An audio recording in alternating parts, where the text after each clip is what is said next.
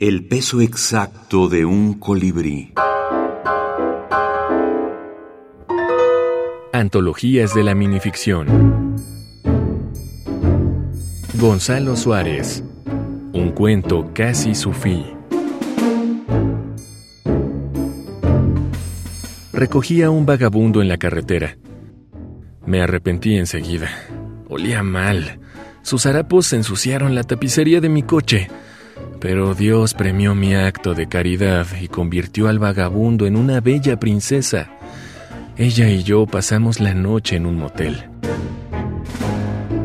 Al amanecer, me desperté en brazos del maloliente vagabundo y comprendí que Dios nos premia con los sueños y nos castiga con la realidad. Tomado de Por favor, sea breve. Antología de relatos hiperbreves. Edición de Clara Obligado. Las minificciones, al ser cápsulas brevísimas y condensadas de significado literario, han encontrado espléndida acogida y difusión en el espacio que comprende una antología.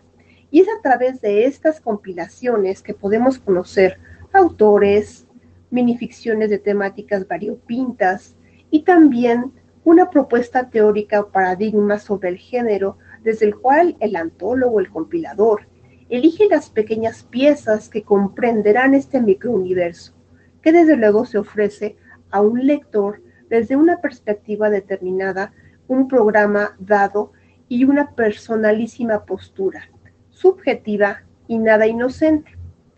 Recordemos que quien selecciona minificciones integra un programa o un conjunto de textos con un plan previo, una intención determinada y una motivación para dar a conocer específicamente cuáles sí pueden entrar en esa antología y cuáles no.